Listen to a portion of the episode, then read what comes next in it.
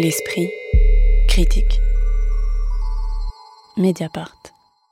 Le lien qui peut nous unir aux enfants d'un autre, homme aimé dont on partage la vie et donc la famille, m'a semblé non seulement ne pas posséder de nom, on parle de maternité, de paternité, pas de belle maternité, de belle paternité, mais aussi être orphelin de représentation. J'ai voulu faire avec les enfants des autres un film qui m'avait tout simplement manqué.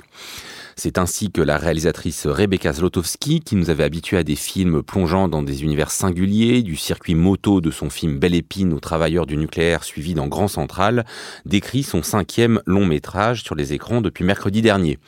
Elle signe là un film sur une expérience plus commune et partagée, un couple recomposé, ce que produit en son sein la présence d'un enfant avec des liens qui se tissent mais pourraient se défaire. Le film se concentre sur des moments familiaux, sorties d'école, week-end en Camargue, soirée football, la présence nouvelle de Leila, cette petite fille de 4 ans dans la vie de sa belle-mère incarnée par Virginie Efira, en vient à souligner une absence, celle d'un ou d'une enfant à elle, alors qu'elle a dépassé la quarantaine et qu'elle assiste à l'accouchement de sa propre sœur.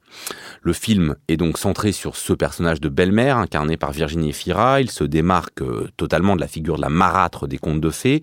Et Rebecca Zlotowski s'interroge dans la note d'intention du film en ces termes. Pourquoi est-ce que cette femme qui vit une expérience commune, une que j'ai moi-même vécue, n'a jamais été une héroïne de cinéma? Avec les enfants des autres. Je voulais simplement faire le film que j'avais besoin de voir. Cette dimension euh, qu'on pourrait dire cathartique, euh, voire thérapeutique, à la fois personnelle et collective, est-ce pour vous, Geoffrey Spenos, qui fait la force du film en proposant une autre représentation de cette figure inhabituelle de la belle-mère ou est-ce que c'est aussi ce qui fait un peu sa limite parce qu'on n'attend pas forcément du cinéma qu'il comble un manque? Moi, je me retrouve dans, dans le film de Rebecca Slotowski, euh, malgré, euh, j'ai envie de dire, je commence par euh, vraiment la toute petite réserve que j'ai, c'est-à-dire ce cinéma français qui se passe toujours dans des appartements cossus, celui de Christophe Honoré ou du Michael Hearst, comme ça, bon, c'est pas, c'est des, des que j'aime plutôt. C'est un film que je trouve assez délicat, juste surtout, poignant. Euh, par ailleurs, euh, je trouve surtout que le montage fonctionne là où le film euh, réussit à construire quelque chose et qui m'a plutôt touché. ce sont ces, hum, formellement en tout cas, ces fondu au noir et ouverture au noir qui permet de tisser la dramaturgie et, et le montage. C'est un film qui repose beaucoup sur les acteurs et les actrices, même si c'est pas là l'endroit où je suis le plus sensible. Je retrouve Virginie Efira comme je l'aimais bien chez Justine Triet dans Victoria euh, et Sibylle. Après, euh, bon, il y, a quelques séquences euh, que, moi je trouve particulièrement belles sur lesquelles on pourra revenir sans doute. On pourra revenir, mais alors je repose la question un peu d'une manière différente. Geoffrey Speno dit un film délicat, c'est ça, me semble évident. Est-ce qu'il n'est pas un peu irénique, Alice Leroy? Je pense que alors parce qu'il y a à la fois le, il y a à la fois un sujet de société dont elle veut s'emparer, qui est celui de du statut de ses parents qui n'en sont pas. Et puis il y, a, euh, y a un genre, puisque euh, en fait elle euh, elle fait pas un essai sociologique, elle fait un film. Donc en fait le, genre le, qui se trouve tout armé pour, pour traiter de cette thématique, c'est le mélodrame. Et, et, là, on peut dire que pour le coup, moi, j'ai l'impression que Zlotowski, c'est quelqu'un qui connaît ses classiques et, et qui connaît parfaitement le genre du mélodrame. Et ici, elle, elle fait un mélodrame, mais presque au carré, quoi. Parce que c'est-à-dire, non seulement elle, retrouve tous les codes du mélodrame, mais en plus, elle, euh, choisit ici un personnage qui d'habitude est euh, le contre-champ, ou en tout cas le hors-champ d'un cinéma euh, classique. C'est-à-dire que dans une comédie dur mariage ou bien dans un mélodrame, vous auriez l'histoire de la séparation du couple. Alors si on est dans une comédie, il n'y a pas d'enfant. Si on est dans un mélodrame, il y a un enfant. C'est ce qui fait que le film bascule dans le mélodrame. Et puis il y aurait en fait le personnage de la belle-mère en fait qui arriverait comme une menace. Comme ici, toute la narration est construite autour de son point de vue à elle et il me semble que les, personnages secondaires ont une existence vraiment moindre hein, par rapport à, elle. Tout à coup, on est dans, euh, dans quelque chose comme un hors-champ du cinéma, ce qui rend le film euh, effectivement euh, assez beau, assez maladroit aussi par moments. Moi, j'ai l'impression qu'en fait, le, le, film trouve pas vraiment son rythme. C'est un personnage qui est pris dans une sorte de course en avant. On la découvre au début du film en train de courir de son lycée vers son cours de guitare où elle retrouve son amant, etc. Et il y a comme ça une sorte de, de, mouvement, de fuite en avant qui va jamais vraiment euh, trouver de, de rupture ou de moment de scansion.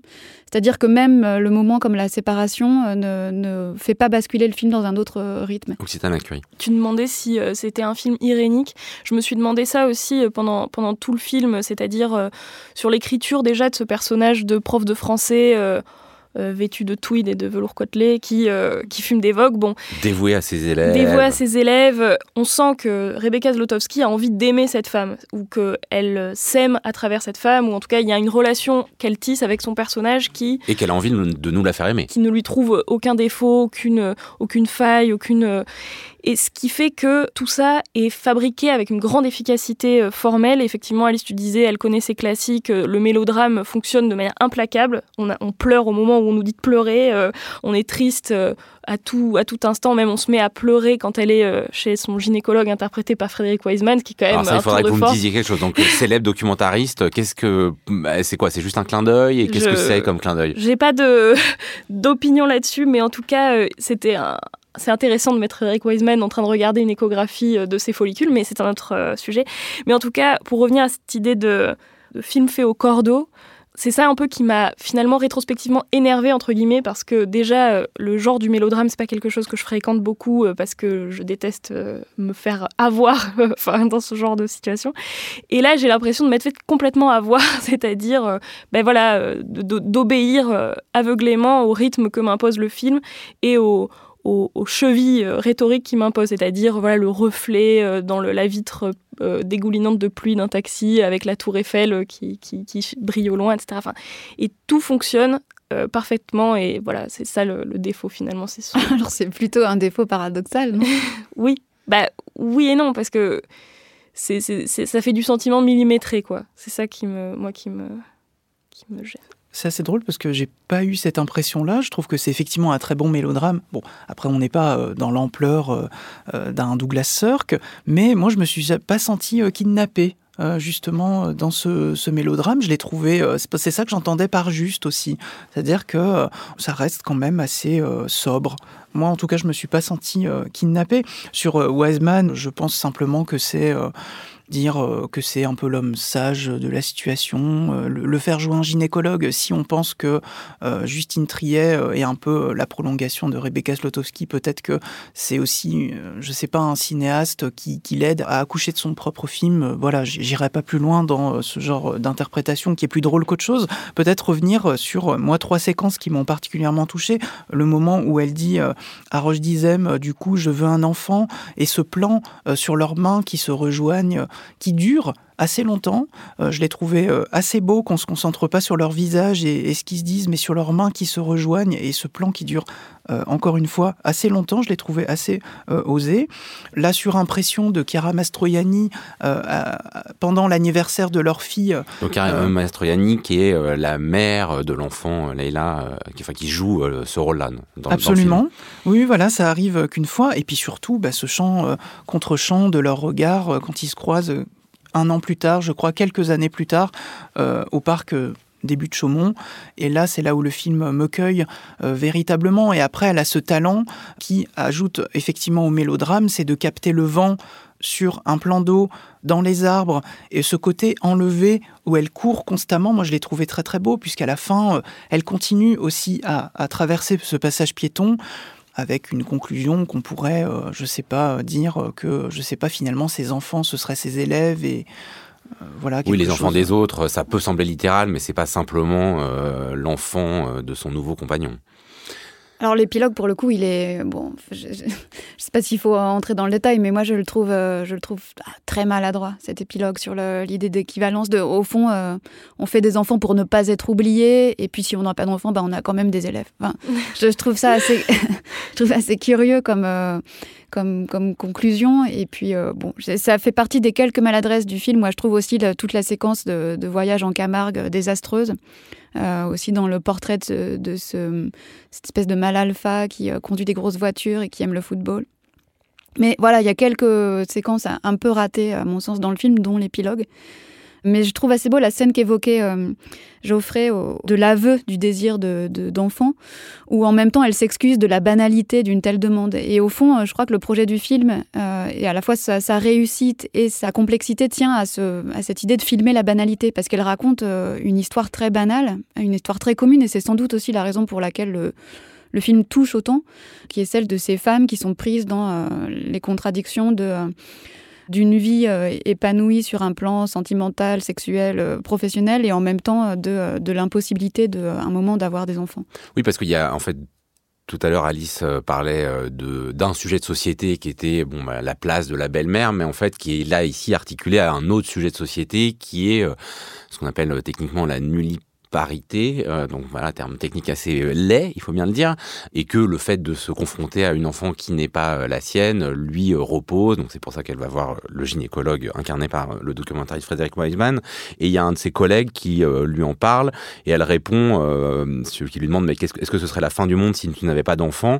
Et Virginie Fira Rachel répond, non, ce n'est pas la fin du monde, je suis même un peu fière d'appartenir au groupe de celles qui n'en ont pas, et c'est pas comme si je pensais qu'il fallait en avoir pour être complète, mais c'est quand même cette immense expérience collective que tout le monde traverse et à laquelle je n'ai pas accès. Est-ce que euh, voilà ce sujet de société dans l'autre sujet de société, il vous a semblé, Occitane Lacurie, euh, qu'est-ce que vous avez pensé de ce traitement? Elle est censée justement incarner ce, genre de, personnage de femme euh, qui est justement affranchi de, de, cette angoisse existentielle de la maternité, etc. Et du coup, ça m'a moi-même plongé dans des espèces d'angoisse métaphysique à se dire, mais, mais si même ce type de femme craint de ne pas procréer, que reste-t-il de tout ce dont on a pu parler depuis euh, les années 70. Quoi. Donc bon, mais après, ce que je trouve intéressant dans cette femme euh, qui, qui, qui n'a pas d'enfant, mais qui n'arrête pas de tourner autour des enfants des autres, c'est-à-dire celui de sa sœur, qu'elle va même un peu convaincre de garder à un moment donné. Euh, et qui ne, ne, ne, renie jamais rien de sa sororité avec les autres femmes, qui reste toujours parfaite sur la manière qu'elle va avoir d'aborder la parentalité des autres, bon, bah, j'ai trouvé que c'était un modèle trop parfait et trop, là encore, euh, sans aspérité, quoi, qui rend l'aspérité de regretter de ne pas avoir d'enfant peu crédible. Mais est-ce que c'est de la perfection ou c'est pas plutôt de la complexité Parce qu'il me semble que c'est plutôt un personnage complexe. C'est quelqu'un qui, effectivement, c'est pas une militante féministe euh, anti-maternité, c'est pas non plus euh, une, religieuse dévote, euh, qui, enfin, quelqu'un qui rêve de fonder une famille nombreuse. Elle est, elle est traversée de, désirs qui sont contradictoires, mais auxquels elle répond toujours au bon endroit, j'ai l'impression. C'est-à-dire que chaque réponse qu'elle formule ou que le film formule pour elle semble être pile au bon endroit par rapport à un ensemble de un nuage de points dans lequel euh, dans lesquels elle serait attirée. Euh. C'est vrai, mais je pense aussi parce que euh, il me semble qu'il n'y a pas de personnage antagoniste. Par exemple, même le personnage de Chiara Mastroianni est assez intéressant parce que c'est bah, pas une. Il y a Roche Dizem et l'antagonisme n'est jamais déployé à fond. Tu parlais tout à l'heure de mal alpha, euh, etc. On sent à la marge que elle, elle, elle renie un certain nombre de choses, qu'elle sourit à certains, à certaines, mm.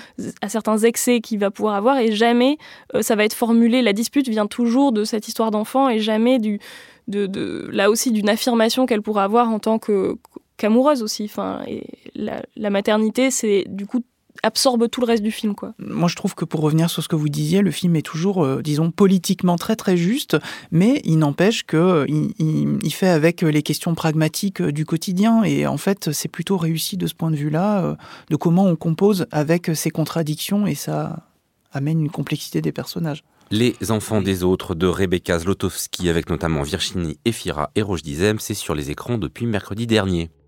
Merci infiniment à tous les trois. La semaine prochaine, on parlera littérature dans l'esprit critique, un podcast proposé par Joseph Confavreux pour Mediapart, réalisé par Samuel Hirsch et enregistré dans les studios de Gong.